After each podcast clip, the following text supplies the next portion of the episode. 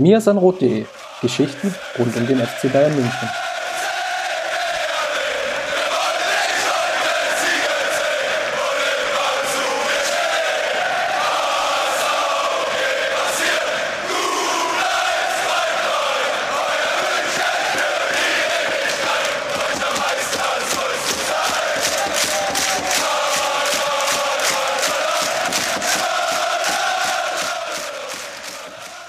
Servus und herzlich willkommen zum Mir sein Rot Podcast, Folge 160. Mein Name ist Christopher Ramm und ich habe heute einen ganz besonderen Gast. Maurice ist wieder dabei. Grüß dich. Servus. Genau, heute ganz spezielle Folge im Zeichen der Königsklasse. Das Champions League Turnier in Lissabon steht an, also sehr wahrscheinlich zumindest mal aus Sicht des FC Bayern. Das Training ging jetzt so langsam los. Das hatten wir ja letzte Woche besprochen. Wir haben auch schon sehr lange darüber diskutiert, wie die Verletzung von Benjamin Pavard zu bewerten ist, wie das Ganze einzuordnen ist. Hört da ruhig mal in die letzte Folge rein, wenn euch da noch oder das interessiert. Oder schaut einfach bei uns im Blog vorbei.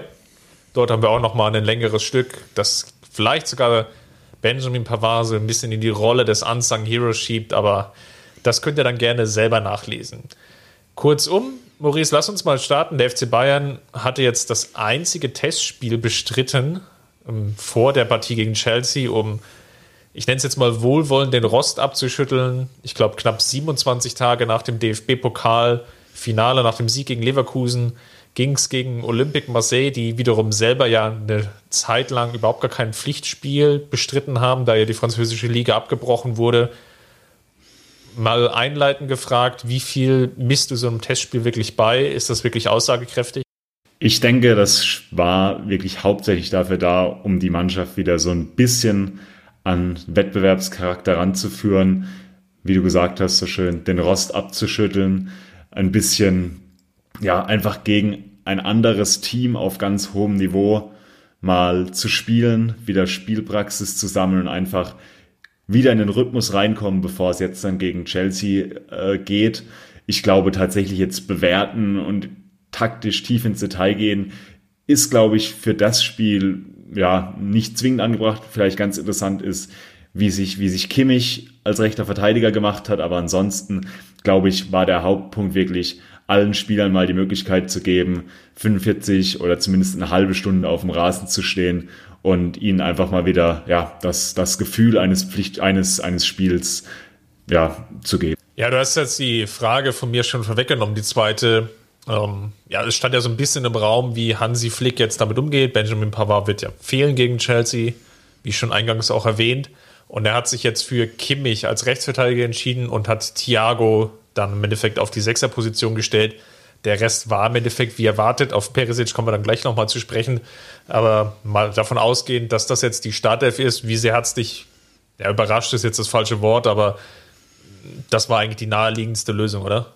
Ja, ich denke auch. Wir hatten ja vorher im Blog bei uns intern oder auch, wie du angesprochen hast, im Podcast und in einem, in einem Artikel auch nochmal länger uns darüber ja, ausgetauscht welche, welcher Spieler diese, diese Rolle ausfüllen kann und äh, hatten uns da viele Varianten auch überlegt und ja auch ein bisschen gesponnen, glaube ich, an der Stelle. Wir aber so ja, die nahe es wurde einfach nicht beachtet, ja.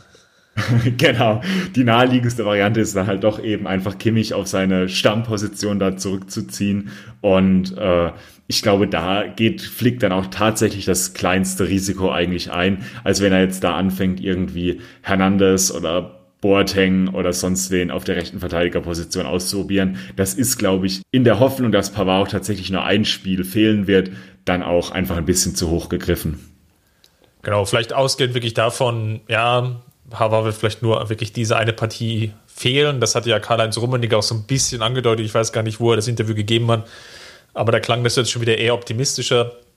Wobei andere lautenden Zeitungsberichte in, in den letzten Tagen klangen eigentlich wieder eher pessimistischer es ist wirklich sehr, sehr schwer zu bewerten und ähm, scheinbar ist es so ein Thema, man muss von Tag zu Tag schauen, wie sich die Verletzung entwickelt, wie sich Pavard fühlt und dann wird man im Endeffekt sehen, ob er spielfit ist oder nicht. Kimmich hat es, glaube ich, in sich ganz ordentlich gemacht, hat versucht, einerseits Offensive reinzubringen, ist jetzt aber auch nicht das allergrößte Risiko gegangen und es ist permanent hinterlaufen, sondern ja, war eher so im, im Übergang vom zweiten bis oder bis ins Angriffsdrittel, also ins letzte Drittel dort so positioniert, also jetzt nicht zu offensiv die Rolle interpretiert.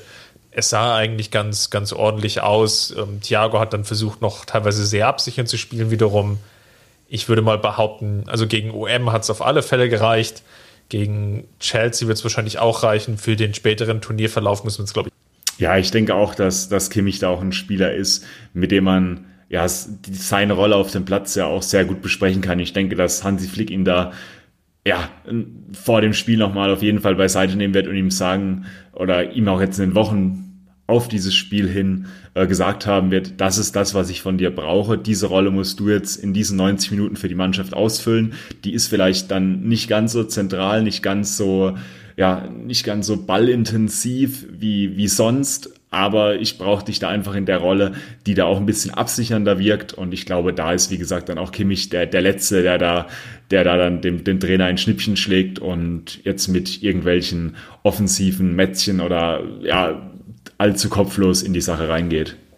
Was natürlich auffällig war, gerade jetzt in den, den ersten 45 Minuten, und das war, ja, sagen wir vielleicht, die Partie ging ungefähr bis eine Stunde danach, wurde es doch sehr, sehr wechselintensiv bei sehr sommerlichen Temperaturen.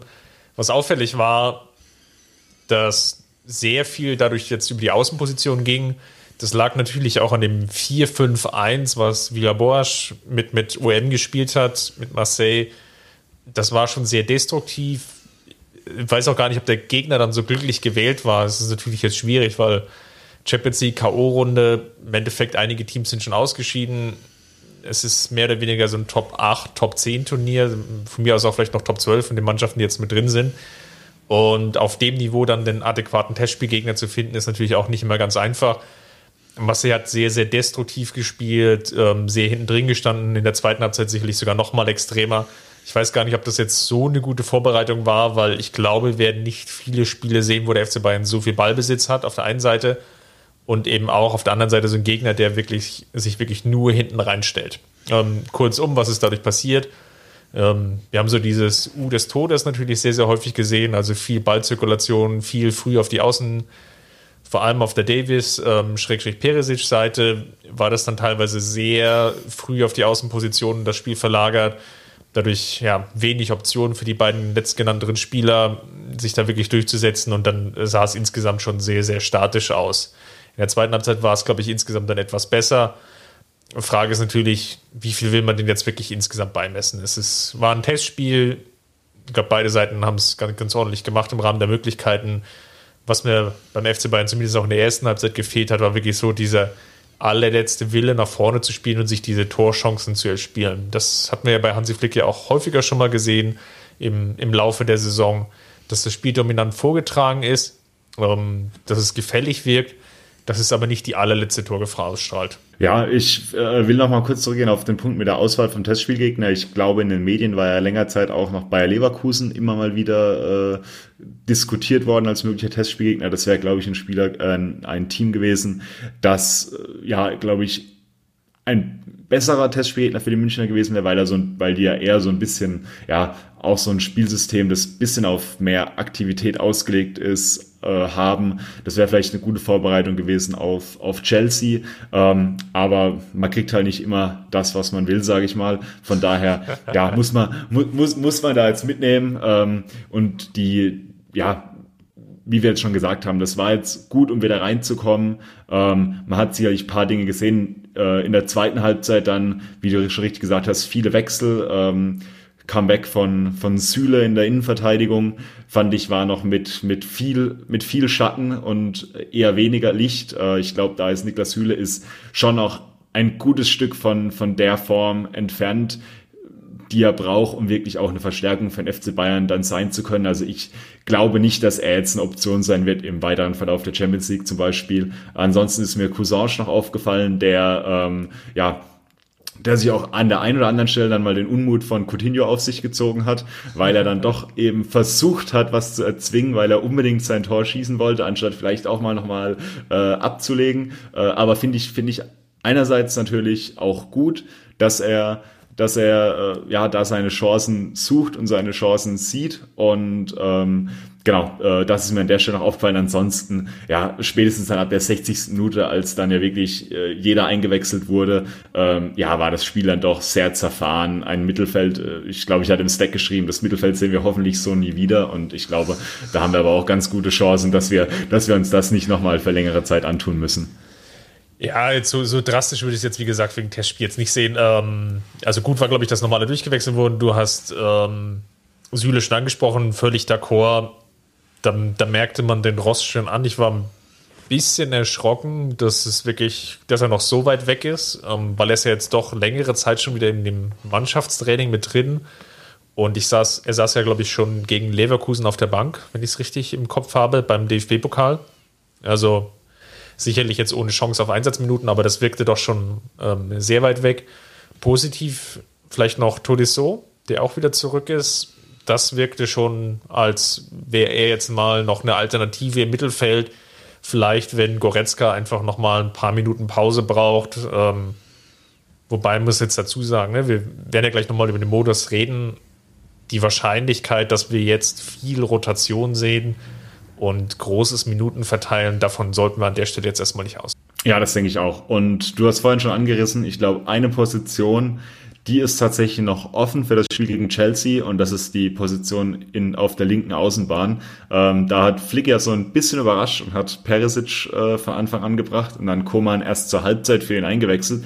Da würde mich interessieren, denkst du, dass wir Perisic auch gegen Chelsea sehen oder ist er eben genau der eine Spieler, der da noch, der da noch wechselt und wir sehen dann doch äh, Coman am Ende gegen Chelsea? Also ich, Perisic konnte mich abermals nicht überzeugen. Ähm ich habe das schon sehr, sehr häufig im, in dem Podcast hier angesprochen. Und ähm, ich, ich finde, das, das Problem, was ich mit Perisic immer habe, ist, er ist so ein Spieler, du weißt nie genau, was du kriegst. Für mich ist es die absolute Wundertüte. So ein On-Off-Spieler. Also eher ist es taghell und nahezu jede Aktion ist super. Oder es ist halt wirklich, dass du die, die Augen verschließen möchtest und sagst, uh, ist das wirklich Bundesliga? Also das ist wirklich so die ganz, ganz wenig Abstufung. Also das ist sehr, sehr schwierig zu bewerten und gegen OM hat er sich wieder extrem schwer getan. Nach dem guten Spiel gegen Leverkusen und nach dem relativ schlechten im, äh, im letzten Bundesligaspieltag. Von daher würde es mich nicht überraschen, wenn er wieder, also wenn er vielleicht sogar spielt, ähm, sicherlich eher als Einwechselspieler, aber dann wieder eine überzeugende Leistung bringt. Das würde so in dieses Formmuster von Ivan Perisic passen. ähm, wie gesagt, ich habe nichts gegen die Spieler, ähm, ist eine super Kaderergänzung. Ist es jetzt der Spieler, auf dem ich wirklich vertrauen würde? Er wahrscheinlich nicht. In der Partie gegen Chelsea wäre es vielleicht sogar noch möglich, ihn zu bringen. Kann sein, dass er vielleicht Coman auch ein bisschen angeschlagen war und wollte kein Risiko eingehen gegen OM. Aber auf der anderen Seite, was dagegen spricht, der kam dann in der 45. Minute, vielleicht wollte Flick ihn auch nur kitzeln. Ich denke mal, mit Coman wird man ins Rennen gehen, zumal ich die Absicherung von Perisic defensiv wahrlich nicht so als gut empfinde, ähm, ist mit Coman jetzt vielleicht nicht unbedingt viel besser. Man, man merkt aber in der einen oder anderen Szene, wenn äh, Marcel wirklich gefährlich werden konnte, dann über die, also über ihre rechte Seite. Und ähm, ja, dann war häufiger Davis in, in so einem Unterzahlduell gefangen und konnte das meistens nur durch seine Schnelligkeit plus vielleicht Alaba abdecken. Also von daher Tendenz erstmal pro Koman, weil Peresic nicht überzeugen konnte. Auf der anderen Seite spricht die, dieser tolle Sinus-Kurvenverlauf ja dann doch eher wieder für Peresic.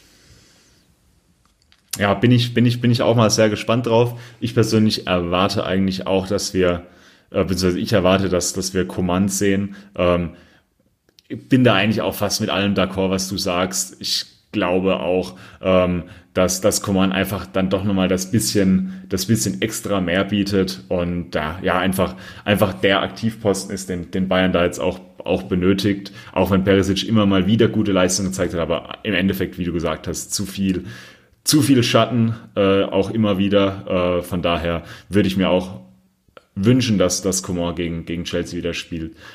Unter der Woche oder jetzt zu Beginn der Woche war noch das, das Testspiel gegen die U19. Ich weiß nicht, hattest du das geschaut?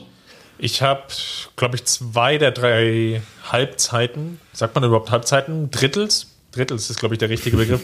ähm, zwei der drei Drittels gesehen. Ähm, es war ja ein relativ geheim gehalten, spontan angesetztes, oder so spontan war es nicht, aber geheim gehalten angesetztes Testspiel gegen die U19.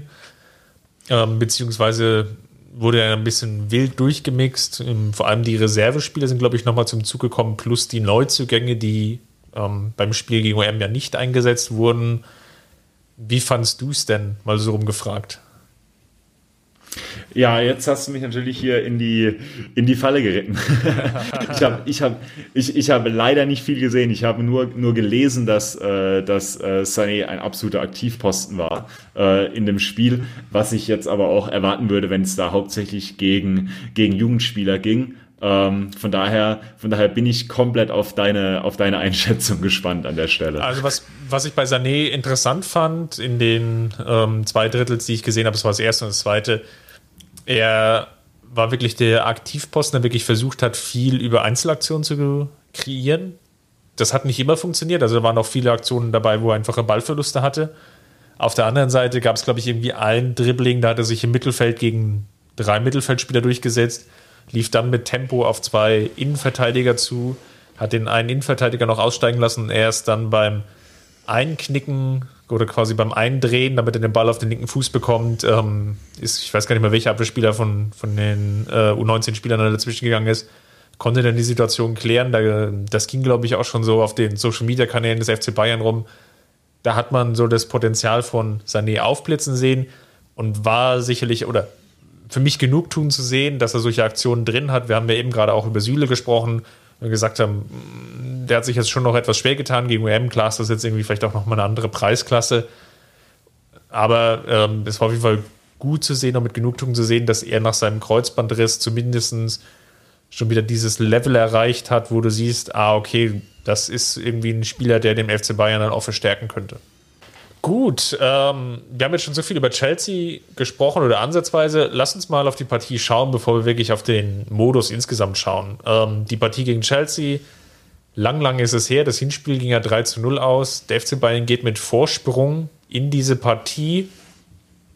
Auch wieder faire Einstiegsfrage von mir ähm, für dich als Gast heute. Brennt denn noch was an? Ja, äh, erstmal, erstmal danke für diesen, für diesen, ja, äh, sch schönen Ball, den ich jetzt einfach äh, aufnehmen kann und damit äh, rumspielen kann. Nee, ich denke, ich denke, das ist, das sollte eigentlich nichts anbrennen. Ähm, ich glaube, ich glaube, das 3-0 aus dem Hinspiel, da geht man mit so einem, ja, mit, mit so einem großen Vorsprung äh, in die Partie rein dass da eigentlich nichts anbrennen sollte, vor allem nach den Leistungen, die wir vom FC Bayern jetzt gesehen haben seit der Corona-Pause, ähm, die ja doch zum Großteil sehr überzeugend waren, äh, wo wirklich nur wenige Momente dabei waren, wo es mal, ja, wo es mal brenzlig wurde. Von daher gehe ich davon aus, dass man es auch gegen, gegen Chelsea so spielen kann. Wichtig wird sein, dass man eben mit der richtigen Einstellung in so eine Partie reingeht. Wenn man jetzt in, in diese Partie reingeht und denkt, ja gut, das 3-0, das, das wuppen wir schon irgendwie, dann kann es sicherlich nochmal noch mal eng werden.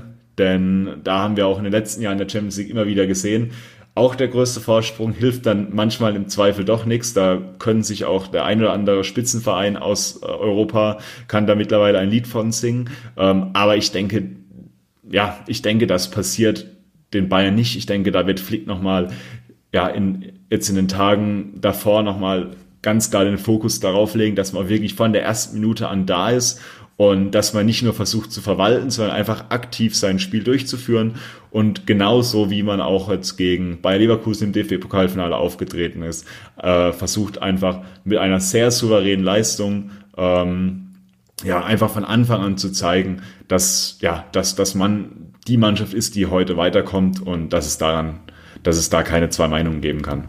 Das wäre die Frage, die ich jetzt hatte. Wie gehst du so eine Partie mental wirklich an? Also, du führst, gehst eigentlich mit dem gesicherten Gewissen rein, du führst eigentlich 3 zu 0. Ähm, der Gegner braucht drei Tore, um wahrscheinlich vielleicht dann Unentschieden zu erzwingen, wenn du selbst gar keinen Treffer erzielst, oder er braucht vier Tore, um weiterzukommen. Wie, also wie, mein Trainer in der Kreis, wie mein Trainer in der Kreisklasse immer gesagt hat, im Kopf 0-0, Jungs, im Kopf 0-0. genau, also das ist jetzt die, die, die Frage. Ne? Wir, wir haben ja relativ häufig gesehen, jetzt du hast jetzt die internationalen Vereine angesprochen, die sich dann durchaus schwer getan haben, ähm, so eine große Führung dann über die Zeit zu bringen. Ich würde jetzt mahnen, den, den Zeigefinger reinlegen und sagen, wir haben den DFB-Pokal gegen Frankfurt gesehen. Gut, da war es jetzt nur eine knappe Führung, aber da war das Spiel ja so extrem überlegen geführt, dass man sich ja fragen konnte, wie konnte das wirklich noch so knapp werden. Frankfurt-Bundesligaspiel genauso, dann gab es irgendwie DFB-Pokal, glaube ich, gegen Hoffenheim, dann dieses ganz wilde, die ganz wilde Partie gegen Köln. Also da gibt es eigentlich auch schon genügend Beispiele jetzt in der ganz jüngsten Vergangenheit, auch unter Hansi Flick, wo man sich wirklich die Frage stellt, uh, Verwalten ist scheinbar nicht so ganz ihre Sache. Deswegen glaube ich, würde es schon Sinn machen, wenn, wenn es Flick oder wünschenswert wäre es, wenn, wenn es Flick es gelingen würde, die Mannschaft so einzustellen, wie du so schön gesagt hast in der Kreisklasse, es steht 0-0 Jungs und versucht halt ähm, das Spiel auch als Chance zu sehen, euch noch weiter einzugrooven, um dann halt äh, Richtung Lissabon mit einer guten, ansteigenden Formkurve ähm, in das ja, K.O.-Turnier im Endeffekt reinzurutschen. Auf jeden Fall. Also den Punkt, den du gemacht hast, finde ich, finde ich sehr richtig. Wir haben dieses Jahr gesehen oder jetzt äh, speziell auch in dieser Halbserie, dass dem FC Bayern dieser Verwaltungsmodus scheinbar noch fehlt. Ähm, dass wir da ganz oft noch gesehen haben, dass Spiele hinten raus noch mal ein bisschen eng wurden, dass es noch mal, ja, dass es vielleicht doch noch mal auch unnötig spannend wurde, zumindest für den, zumindest für, für, für mich als, als Fan auf der Couch. Ich weiß nicht, wie, wie spannend das dann für die Spieler auf dem Rasen ist. Ähm, aber genau, genau. Also ich, ich glaube auch, man muss hier wirklich mit einer Einstellung reingehen und sagen, wir müssen dieses Spiel, wir müssen dieses Spiel gewinnen. Und ich glaube, man profitiert natürlich jetzt ein bisschen davon, dass Chelsea nicht die komplette Kapelle auf den Rasen stellen kann. Ähm, aufgrund von einigen Verletzungen und auch einigen Sperren, aber da kommen wir, glaube ich, später noch mit dazu. Ähm, ja, aber das, das darf eigentlich gerne einstreuen. Ähm, ähm, also es sind ja einerseits zwei Sperren, die noch aus dem Hinspiel quasi mitgebracht werden. Das ist einmal ähm, Jorginho im Mittelfeld, der eine Gelbsperre ansitzt, äh, absitzt, und Marco Alonso, der mit einer Rotsperre im Endeffekt fehlen wird. Das sind zwei entscheidende Baustellen. Und am Wochenende, am vergangenen Wochenende war FA Cup Finale, also das Pong Dong zum DFB-Pokal. Und dort ist Chelsea gegen Arsenal angetreten. Und sie hatten wirklich drei verletzungsbedingte Wechsel. Einerseits ähm, relativ früh schon Aspilicueta in der Abwehr. Ähm, Chelsea hat einem 3-5-2-System gespielt. Ähm, Aspilicueta rechter, echter Innenverteidiger gespielt. Musste dann raus mit einer Muskelverletzung. Für ihn sieht es wohl vielleicht aus, dass er spielen kann. Ansonsten spielt ähm, Christensen, der ähm, ja mal eine Zeit lang in Gladbach gespielt hat. Der ist zumindest eingewechselt worden.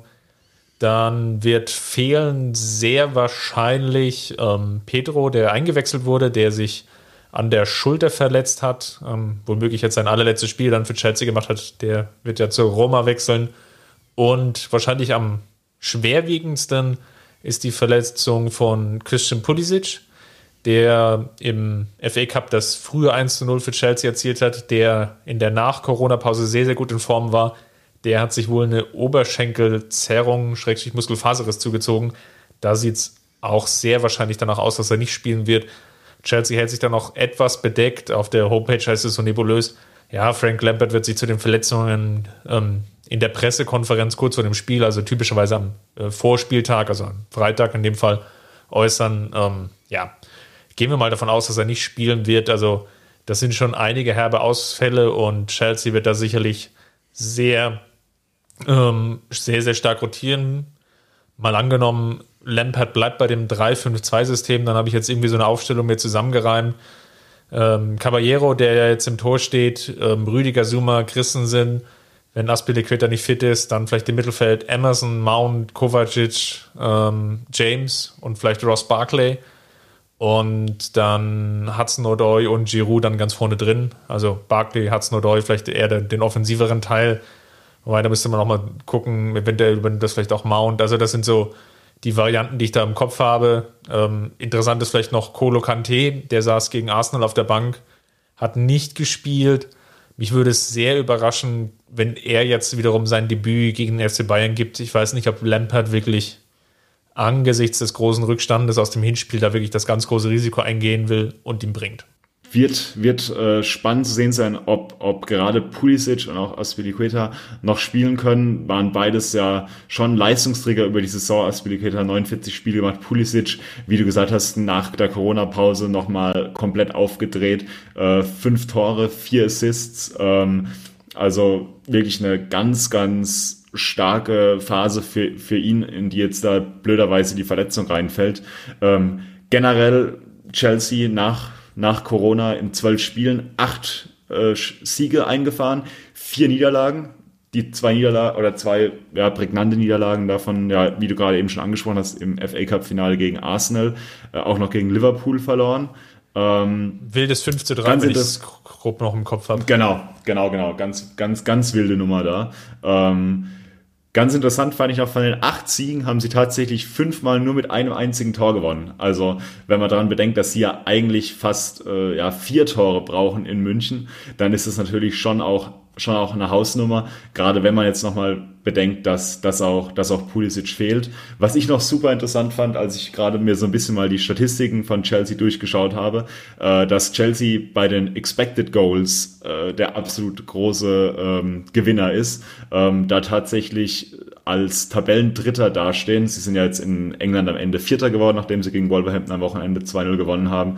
Ähm, aber die Expected Goals sehen sie tatsächlich auf Platz drei und zwar sogar mit siebeneinhalb Punkten mehr, als sie jetzt im Endeffekt geholt haben und damit auch nur ganz knapp interessanterweise hinter Liverpool, die von den Expected Goals wiederum nicht so gut gesehen wurden. Ähm, genau, also von daher haben sie vielleicht ein bisschen underperformed dieses Jahr, sogar im Vergleich zu dem, was theoretisch möglich gewesen wäre. Ähm, aber ja, auf jeden Fall sehr junges Team. Ähm, natürlich gespickt mit einzelnen Spielern, die auch, die auch eine gewisse Erfahrung mitbringen. Ähm, aber ja, auch, auch da wird es interessant zu sehen sein, wer sich denn da jetzt als derjenige herauskristallisiert, der, sage ich mal, äh, ja, der, der, ist, der ist da jetzt mit, mit, dem, mit dem FC Bayern aufnehmen kann. Also das, das sehe ich vielleicht jetzt noch nicht so ganz, wer da der, wer da jetzt auf Seite von Chelsea der, der Gamechanger sein kann. Ähm, sicherlich auch einer der Gründe da, äh, warum Chelsea jetzt im Sommer dann nochmal nachlegt und Zierich, Werner und eventuell sogar auch noch Havertz holt, einfach um da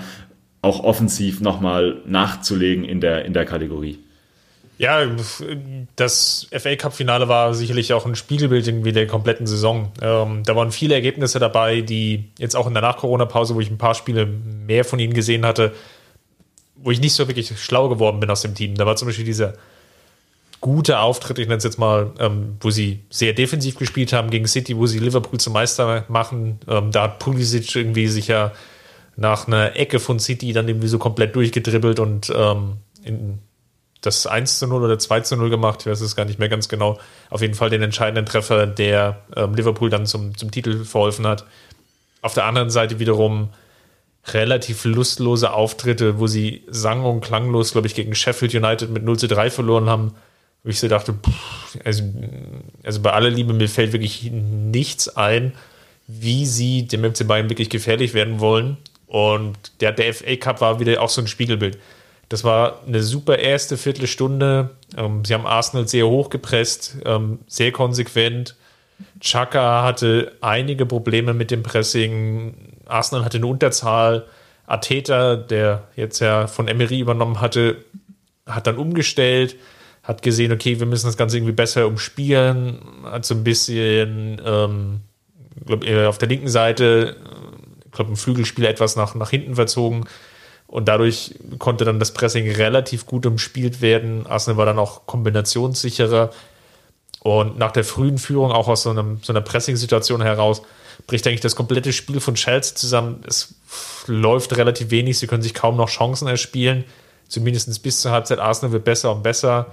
Kommt dann auch ähm, durch ein Foulspiel von Aspilicueta ähm, zum Ausgleich durch einen Elfmeter von ähm, Aubameyang.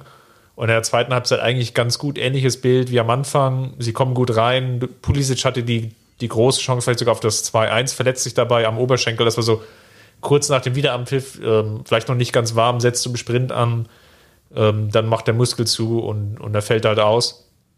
Und dann auf der anderen Seite aber auch, danach ging halt relativ wenig. Arsenal wird sukzessive besser, kommt in, in Kontersituationen, kommt in Umschaltmomente, spielt lange Zeit sogar die Chancen nur unzureichend aus. Am Ende macht Aubameyang dann das, das 2-1 und man hatte wirklich nie das Gefühl, dass wirklich Chelsea nochmal Chancen hat, da ranzukommen. Und das war so das Spiegelbild der Saison. Also sicherlich gut, eine, eine, eine ordentliche Entwicklung unter Lampard genommen, die man wenn man ehrlich ist vor der Saison und wenn man auch den Kader gesehen hat, der, der zur Verfügung steht, sicherlich dem Team nicht zugetraut hat. Da hat Lampert sicherlich auch überperformt.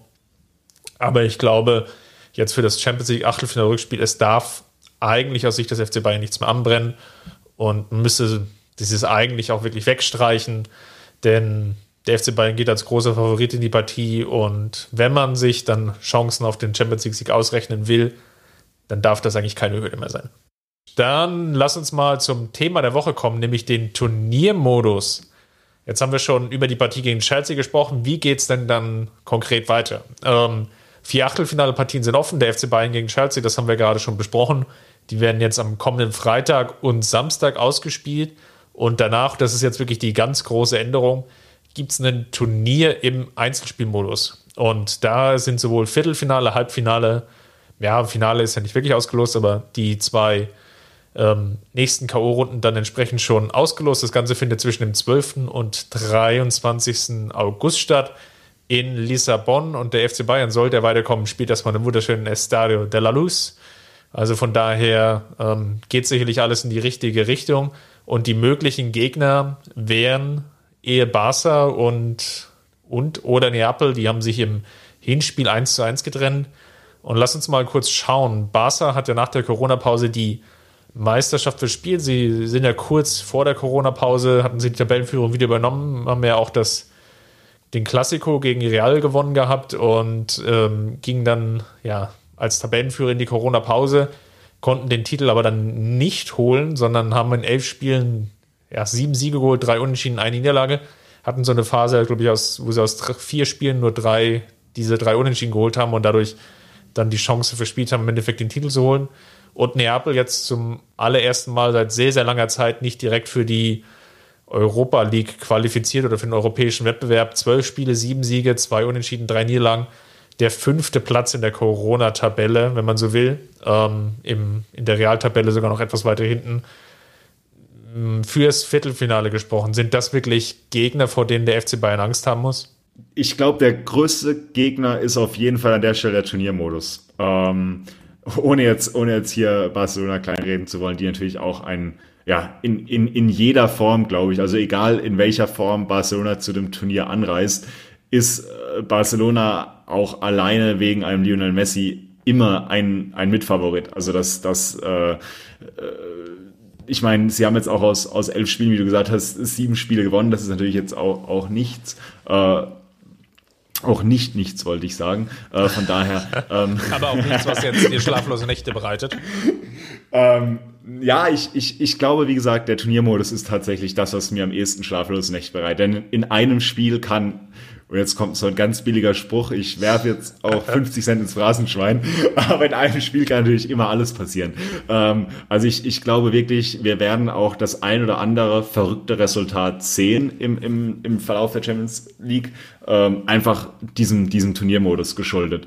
Ähm, da muss nur eine Sache mal, ja, eine Sache schiefgehen, äh, irgendwie in den ersten 15 Minuten, man steht nicht ganz mental auf dem Platz vielleicht und ja, kommen ein, zwei Dinge zusammen und man liegt irgendwie 1-0, 2-0 hinten und tut sich danach sehr schwer. Und ich glaube, das, das kann natürlich schon immer passieren. Aber ansonsten, ähm, glaube ich, sind Barcelona und Neapel äh, jetzt auch unabhängig vom Namen schon beides auch machbare Gegner für den FC Bayern. Das wäre natürlich beides sehr, oder das würde dann ein sehr, sehr intensives Spiel werden, gerade gegen Barcelona, glaube ich, die ja, die da jetzt sich so vielleicht schon ein bisschen haben an der Ehre packen lassen, nachdem wie das jetzt in, in Spanien zu Ende gegangen ist mit der, mit der Saison bei ihnen. Ähm, und die jetzt eigentlich nur, ja, die jetzt quasi, wenn sie jetzt in der, in der Champions League auch noch sang- und klanglos ausscheiden, ja, dann, dann quasi vor Nichts stehen. Ich glaube, dann, dann ist auch Trainer Setien ist dann auch, auch weg.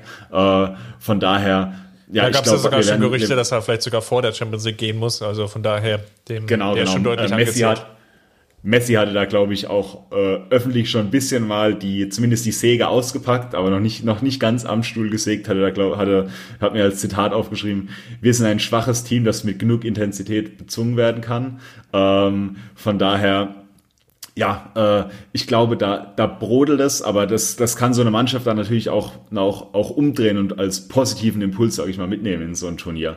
Ähm, und ja, das wird, glaube ich, auch das Spannendste zu sehen sein, welches Team mit diesem Turniermodus tatsächlich am besten, am besten zurechtkommt. Und gerade so ein Einzelspielmodus kann natürlich auch für, für, für ein Team, das vielleicht jetzt nicht als Top-Favorit ins Turnier geht, von Vorteil sein. Und äh, ich könnte mir das durchaus vorstellen, dass das, dass wir das auch, auch jetzt bei der Champions League sehen. Lass uns vielleicht noch mal kurz ähm, oder noch einen Satz verlieren auf Barcelona gegen Neapel.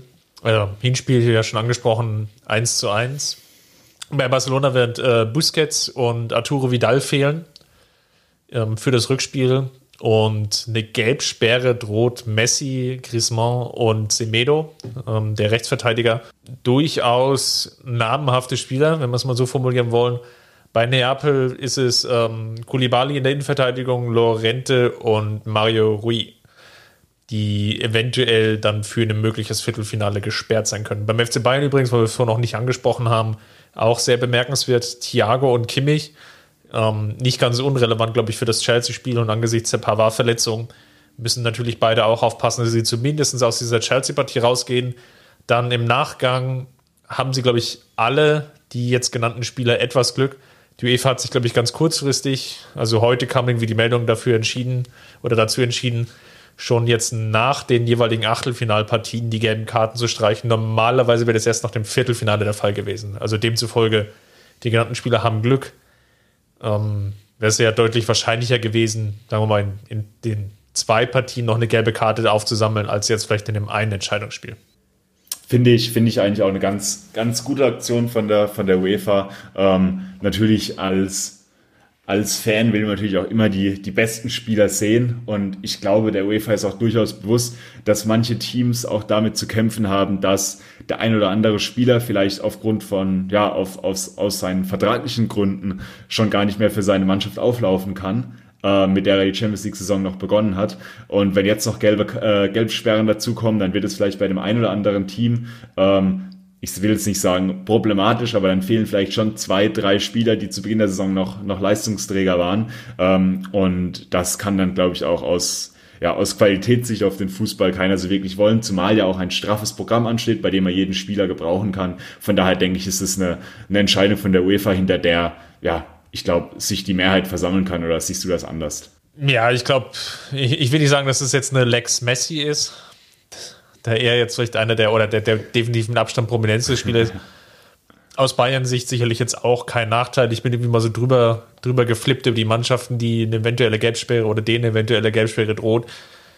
Klar, Messi, Griezmann ist sicherlich jetzt so die, die namenhafteste Kategorie bei Barcelona, beim FC Bayern, aber mit Thiago und Kimmich natürlich auch zwei sehr wichtige Spieler und sollten die fehlen im möglichen Viertel oder dann sogar im Halbfinale, das wäre schon sehr schwer auffangbar gewesen. Also höchstens vielleicht Thiago, wenn dann wieder Kimmich ins Mittelfeld rutscht und Pavard dann doch wieder zurückkommen.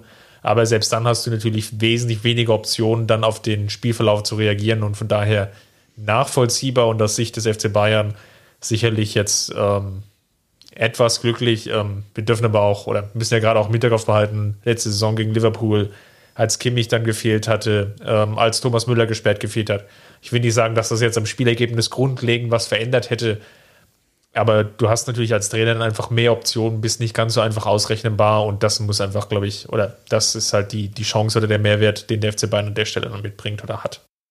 Ich wollte dich nochmal konfrontieren mit, ähm, weil du jetzt den Turniermodus ja schon zwei, dreimal angesprochen hast, so als, als große Unbekannte. Ähm, Helge Bayer war der Co-Kommentator, also ehemaliger österreichischer Torwart oder Torwart in Österreich vor allem der war bei der Zone der Co-Kommentator und war dort unterwegs bei Arsenal gegen Chelsea und ja, wie das ist also im Spielverlauf gab es ja einige Verletzungsunterbrechungen und äh, Kommentator und Co-Kommentator kamen irgendwann dann ins Gespräch und ähm, angesprochener Payer dann auf die Frage, wer denn eigentlich so der große Favorit ist. Ähm, ich, ich paraphrasiere das jetzt so ein bisschen. Ganz klar den FC Bayern dann auch als großen Titelfavoriten oder Titelaspiranten angesprochen, hat aber gleich im Nachgang nachgeschoben, dass dieser Turniermodus eigentlich so der ganz große Nachteil ist jetzt für den FC Bayern, ähm, weil sie jetzt ihre Stärke nicht mehr über zwei Partien ausspielen können. Und du hast es ja, glaube ich, ähnlich jetzt schon so formuliert, dass du sagst, du weißt nicht so ganz, ja, ja, wie das wirklich sich ausgeht. In einer Partie kann alles passieren. Ich würde jetzt vielleicht mal entgegenhalten und sagen, vielleicht tut sich auch der FC Bayern da gerade ganz gut angesichts der vielen Probleme, Ergebnisse über die Zeit zu spielen, dass es halt wirklich nur in Anführungsstrichen nach 90 Minuten sind. Und das ist wirklich so dieser Fokus da drauf. Hansi Flick hat vielleicht auch die Erfahrung schon aus der, ähm, aus der Weltmeisterschaft 2014, was ja für ihn auch ganz gut ausgegangen ist, dass er weiß ungefähr, wie so ein Team wirklich einzustellen ist auf so eine Partie, die jetzt 90 Minuten und dann eben nicht 180 Minuten ähm, stattfindet, einzustellen. Ja, ich hoffe nur, dass wir nicht äh, wieder Christoph Kramer auf einer Fähre ein Lied singen hören. Äh, solange das, so, solange das nicht passiert, bin ich, bin ich zufrieden. Nein, äh, Spaß beiseite. Ähm, ja, du hast angesprochen, äh, zum einen ganz kurz vielleicht auf, auf den letzten Punkt von dir. Ich glaube tatsächlich, dass Hansi Flick da so ein bisschen äh, den Geist von Campo Bahia beschwören kann und äh, und halt eben genau weiß, wie man es wie man es schafft, dass wenn so eine Mannschaft an einem Ort versammelt ist für so eine ganz lange Zeit, auch so ein bisschen abgeschottet. Ähm, ist, wie man es schaffen kann, dass da die Mannschaft einfach ja sich sich nochmal zusammenrafft und dann auch an so einem gemeinsamen Ziel äh, sich orientieren kann und auf so ein, so ein Ziel hinarbeiten kann. Ich glaube, der Plan von den Bayern ist jetzt auch äh, nach dem Spiel gegen Chelsea, sofern man da eben weiterkommt, äh, dann auch noch für ein Mini-Trainingslager an die Algarve zu fahren. Äh, dort war der, der Co-Trainer äh, Röhrl, war da schon mal mit, ja, als Assistent von, von äh, Hasenhüttel bei Leipzig schon mal. Und äh, da hat man wohl gute Erfahrungen gemacht und will da nochmal so ein kurzes Mini-Trainingslager einschieben, bevor man dann ähm, ja ins, in quasi das Ressort äh, Pena Longa geht, äh, das 30 Kilometer westlich von, von Lissabon ist, wo man dann quasi die, die Zeit verbringen wird, bevor ja, zwischen den Spielen oder sage ich mal so weit, wie man dann eben kommt. Und genau da, da setze ich schon ein bisschen drauf, dass, dass Hansi Flick sich da auch schon das ein oder andere überlegt hat. Äh, wie schafft man es zum einen die Intensität hochzuhalten, aber wie schafft man es vielleicht auch so ein bisschen, ja, so einen drohenden Lagerkoller vielleicht äh, zu vermeiden.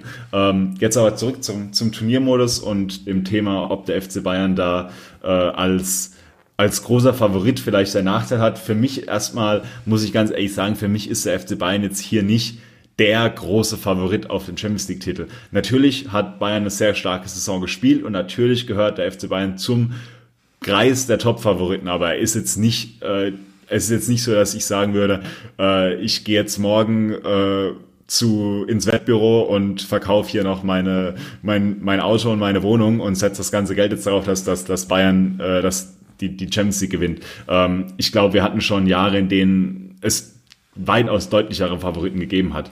Ähm, von daher finde ich da die, die Aussage, dass das Bayern da der große Favorit ist, finde ich da an der Stelle ein bisschen überzogen. Ähm, Vielleicht noch ergänzend dazu. Ähm, der Kicker hatte knapp 60.000 Leser befragt. Das war wunderschön zu sehen in der Montagsausgabe. Falls ihr den zur Hand habt, schaut da mal rein. Da war die große Umfrage wieder unter den Lesern drin. Und sie haben zwei Fragen gestellt. Nämlich das eine, wie weit kommt der FC Bayern ähm, und wer gewinnt die Champions League? Und insgesamt bei der Frage, wie weit kommt der FC Bayern, haben sich 46,6 Prozent dazu entschieden, dass der FC Bayern die Champions League gewinnen wird.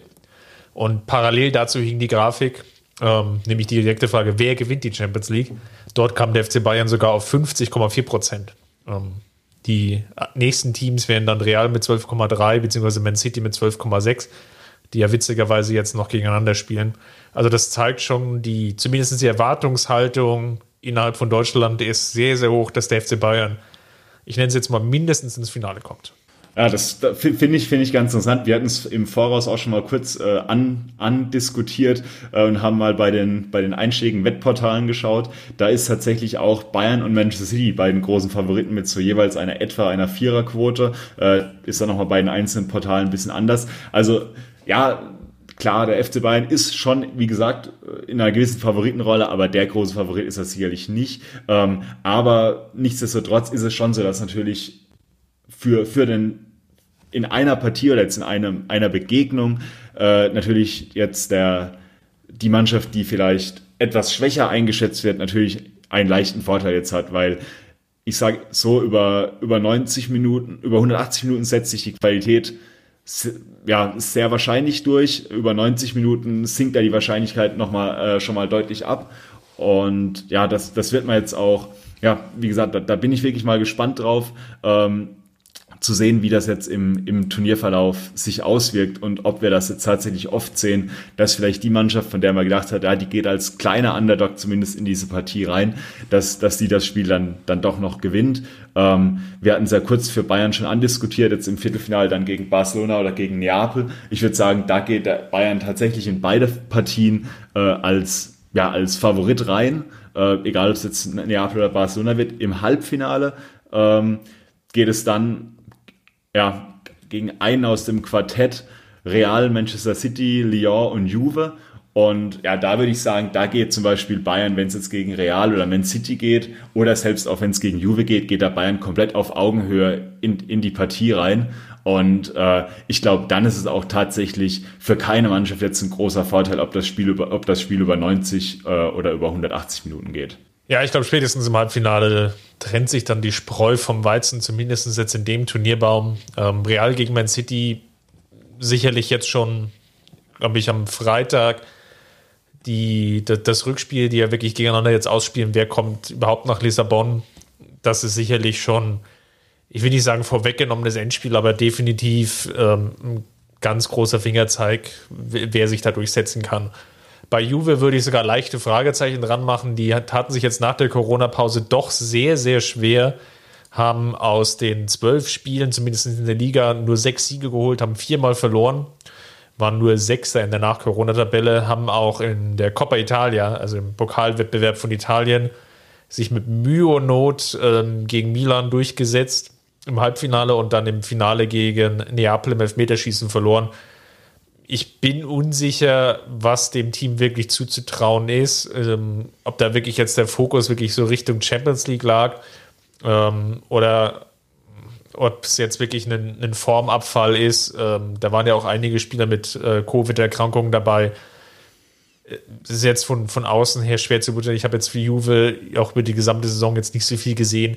War nur etwas erschrocken, ähm, als ich irgendwie die Tage auch einen Artikel gelesen habe dass es die knappste Entscheidung in der Serie A seit, seit Jahren war, weil dadurch, dass, dass Juve jetzt so viele Spiele noch verloren hat, konnte sich Inter, die ja selber wiederum ähm, auch eher so eine durchwachsene Nach-Corona-Pause hatten, mit einigen Unentschieden bzw. Niederlagen, konnte jetzt sogar noch ranrobben auf einen Punkt. Also von daher bei Juve würde ich so ein leichtes Fragezeichen machen, wie, wie gut sind die wirklich? Ich traue aber wiederum Lyon jetzt nicht den ganz großen Wurf zu. Ähm, auch wenn sie natürlich mit dem, mit dem guten Ergebnis jetzt aus dem Hinspiel in die Partie gehen, die Pause dazwischen war schon extrem lang. Das wird, glaube ich, auch ganz spannend. Also gerade auf Lyon und auf Paris bin ich schon auch sehr gespannt, ähm, die jetzt ja beide auf, aufgrund des Saisonabbruchs in Frankreich hier wirklich jetzt ganz lange kein Spiel gemacht haben. Ich glaube, beide hatten dann noch so zwei Testspiele, haben jetzt ja dieses Paris Wochenende gegeneinander den, noch, ja. Ah, Pokalspiele, genau. Und jetzt, und jetzt das Pokalfinale ne, gegeneinander sogar ausgetragen, Lyon und Paris. Ähm, und äh, ja, aber für, da bin ich, da bin ich mal ganz gespannt, weil das ist ja wirklich eine sehr, äh, ja, das ist ja quasi eine, eine Situation, die man eigentlich ja gar nicht kennt, quasi jetzt von, von 0 auf 100 dann wieder durchstarten zu müssen. Ähm, dennoch denke ich, Paris schon in einer gewissen Pole Position in dem anderen Turnierpfad. Ähm, ja, da auch ganz interessant. Im Finale wird ja auf jeden Fall eine Mannschaft stehen, die noch nie die Champions League gewinnen konnte. Ähm, einfach weil dieser andere Turnierbaum mit Leipzig, Atletico, Paris und Atalanta ähm, ja vielleicht nicht ganz so prominent besetzt ist wie die Seite, in der sich, in der sich Bayern dann äh, abrackern muss. Also Atlanta super oder Bergamo super tolle Spiele gehabt. Ich habe die gegen Juve gesehen, da hatten sie Juve wirklich phasenweise, gerade in der ersten Halbzeit an die Wand gespielt, sich, sich zahlreiche Chancen herausgespielt und, und eher, eher vom Pech verfolgt, dass es zwei unglückliche Handelfmeter gab, sonst hätten sie die Partie gegen Juve auch gewonnen gehabt. Ähm, hinten raus ging jetzt etwas die Luft aus, das muss man jetzt mal sehen, ob das jetzt vielleicht auch wiederum etwas Schonung war mit Blick auf Champions League und die ganz große Chance sich da vielleicht sogar ins Halbfinale oder sogar ins Finale durchzuspielen. Leipzig gegen Atletico die gesamte Saison nicht so wirklich hundertprozentig überzeugen, dennoch relativ souverän als, als Dritter dann in der Liga durchgecruised, haben den großen Turnierfavoriten, das konnte man glaube ich so im Vorfeld sagen, Liverpool dann rausgekegelt, ähm, treten gegen Leipzig an, die wiederum ohne Timo Werner auskommen müssen. Sicherlich ein sehr herber Verlust und ähm, sicherlich der Du hattest es ja vorhin schon angesprochen, bei den Mannschaften, die einige Spieler ja nicht mehr zur Verfügung haben, sicherlich der wichtigste Einzelspieler, der weggebrochen ist.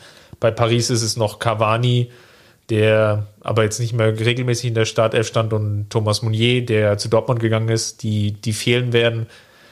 Ähm, Paris kann das sicherlich auffangen. Bei Leipzig bin ich gespannt, ähm, wie sich dann der, der Ausfall von Timo Werner dann verkraftet oder ähm, aufgefangen werden kann, zumindest jetzt in der einen Partie gegen Atletico.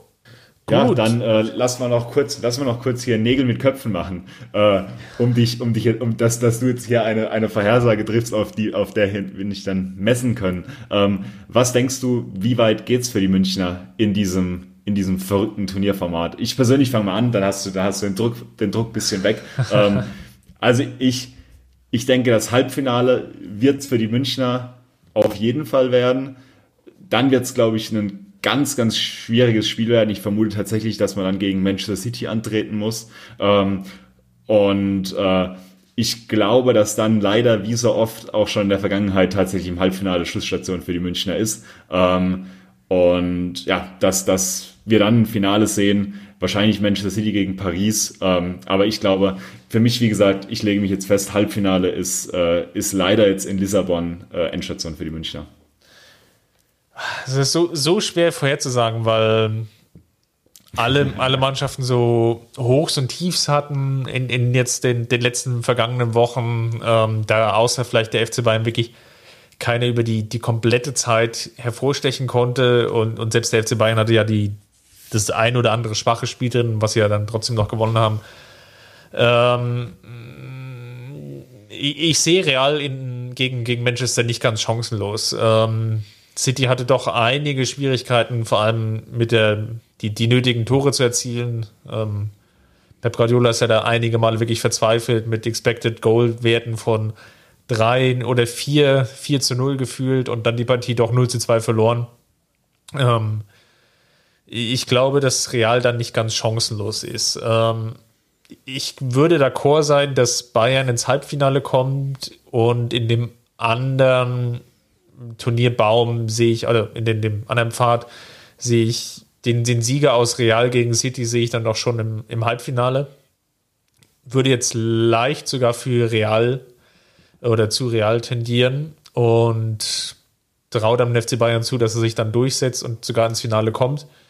Und dort, da bin ich jetzt mal mutiger in einem anderen Turnierpfad, trifft er auf den Sieger aus Atletico gegen Bergamo. Und da gehe ich sogar mal ganz mutig rein und denke, dass es wahrscheinlich sogar, naja, ich, ja, so mutig bin ich nicht. Bergamo wird sich nicht gegen Atletico durchsetzen. ähm, Bayern gegen Atletico wird das Finale. Ja, spannend, spannend. Also, ähm, ich glaube, Bergamo könnte tatsächlich so eine Mannschaft sein, ähm, die eben genau von, von diesem Turniermodus äh, profitiert die vielleicht davon profitiert, dass der Gegner sie ja trotz aller Vorbereitung dann nicht ganz so stark erwartet, äh, die dann ja durch, durch eine glückliche Fügung da zum Tor kommt. Also kann ich durchaus aussehen. Wie gesagt, ähm, ich sag, ich sag äh, Paris aus dem anderen, aus dem anderen Turnierzweig, äh, was sicherlich da an der Stelle der einfache äh, Pick ist. Gut, sehr schön. Dann zum Abschluss. Lass uns nochmal auf die den oder die Gewinner und Verlierer der Woche schauen. Diesmal mache ich sie einfach und starte einfach mal los. Ähm, Gewinner der Woche sind für mich Süle und Tolisso, die nach langer Verletzung wieder zurückgekommen sind.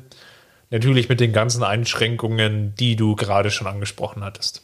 Ich wähle äh, als Gewinner der Woche ähm, für mich Mbi, der äh, zu seinem, ja, ich sage mal in Anführungszeichen, Debüt kam bei den, bei den Profis auf der linken Verteidigerposition spielen durfte und wie ich finde, das über die halbe Stunde, in der er auf dem Rasen stand, sehr ordentlich gemacht hat. Ähm, ich fand auch einige gute Ansätze gezeigt hat. Auch einer, der Aktivposten war, würde ich sagen, in diesem ja dann doch sehr zerfahrenen Spiel. Von daher in dieser Woche, in der sonst nicht allzu viel los war, für mich der, der Gewinner der Woche.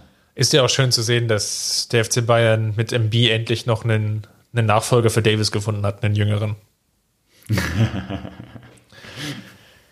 der Verlierer der Woche für mich, ah, schwer zu formulieren. Ich würde mal gehen mit ja, wahrscheinlich doch Ivan Perisic, der von der Startelf jetzt, von der potenziellen Startelf, vielleicht derjenige war, der nicht so hundertprozentig überzeugen konnte. Ähm, das hat mich nicht ganz abgeholt.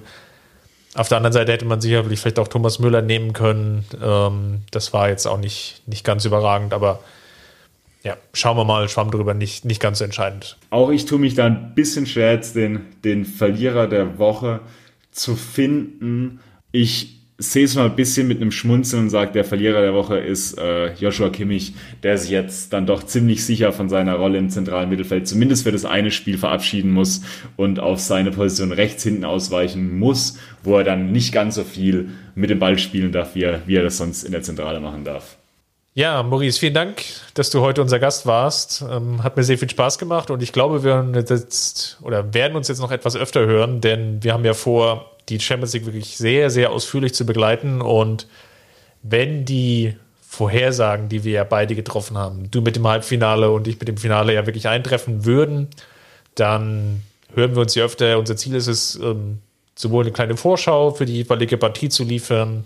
Ähm, Chelsea haben wir jetzt in diesem Podcast so abgefrühstückt für ein mögliches Viertel, Halbfinale und vielleicht sogar Finale. Gäbe es dann nochmal die jeweilige Ausgabe und noch eine kurze Nachbesprechung der jeweiligen Partie. Die wollen wir euch auch noch anbieten. Also ihr bekommt dann wirklich die volle Dröhnung, nicht nur im Blog unter mirsanrot.de, sondern auch hier im Podcast. Ich hoffe, ihr freut euch darüber. Ansonsten hinterlasst uns gerne einen Kommentar. Ähm, Twitter, Blog, natürlich jetzt gerade schon angesprochen, Facebook und natürlich gerne auch ähm, bei Patreon. Dort könnt ihr uns finanziell unterstützen, wenn euch das gefällt. Was wir hier tun, ihr helft uns einfach dabei, ähm, das Ganze auch, die ganzen Umkosten, Server, Hosting und so weiter und so fort, die Bereitstellung des Podcastes im Endeffekt möglich zu machen damit. Maurice, nochmal vielen Dank, dass du heute da warst. Ja, ähm, ich habe zu danken für die Einladung. Ich nutze die Chance, noch ganz kurz einmal Werbung zu machen für unsere englischsprachige Seite. Die, der ein oder andere Zuhörer kennt sie vielleicht, ähm, der ein oder andere Leser von uns kennt sie vielleicht noch nicht. Ähm, und zwar haben wir jetzt schon seit einigen Jahren auch eine englischsprachige Seite äh, über den FC Bayern, rund um den FC Bayern. Und ähm, ja, da haben wir jetzt in den letzten Wochen und Monaten ein bisschen dran gearbeitet, da die mit ein bisschen mehr Original Content anzufüttern und haben da zum Beispiel gerade eine sehr, sehr spannende Reportagenserie von unserer Autorin Katrin, die auch für die, äh, für die deutsche Seite schon geschrieben hat, über verschiedene Fans, äh, über verschiedene FC Bayern-Fans weltweit, ähm, mit sehr, sehr herzerwärmenden Geschichten und auch wirklich super toll geschrieben von Katrin. Ähm, die kann ich nur jedem, der jetzt hier zuhört, einmal ans Herz legen. Ansonsten auch bei uns auf der deutschen Seite gibt's äh, interessante Artikel. Die Mirsan Roth Award Season hat zum Beispiel begonnen und äh, Alfonso Davis ist wenig überraschend zur Entwicklung der Saison 2019-20 gewählt worden und Daniel hat da die Laudatio geschrieben. Also falls ihr es noch nicht gemacht habt, klickt da gerne auch mal rein und lest euch die Artikel durch. Lasst uns Feedback dazu da. Ähm, genau, wie, wie Chris schon gesagt hat. Dann bleibt mir noch da nur noch übrig, mich zu verabschieden und genau, Servus zu sagen. Mach's gut, Servus. Ich hab geträumt von dir,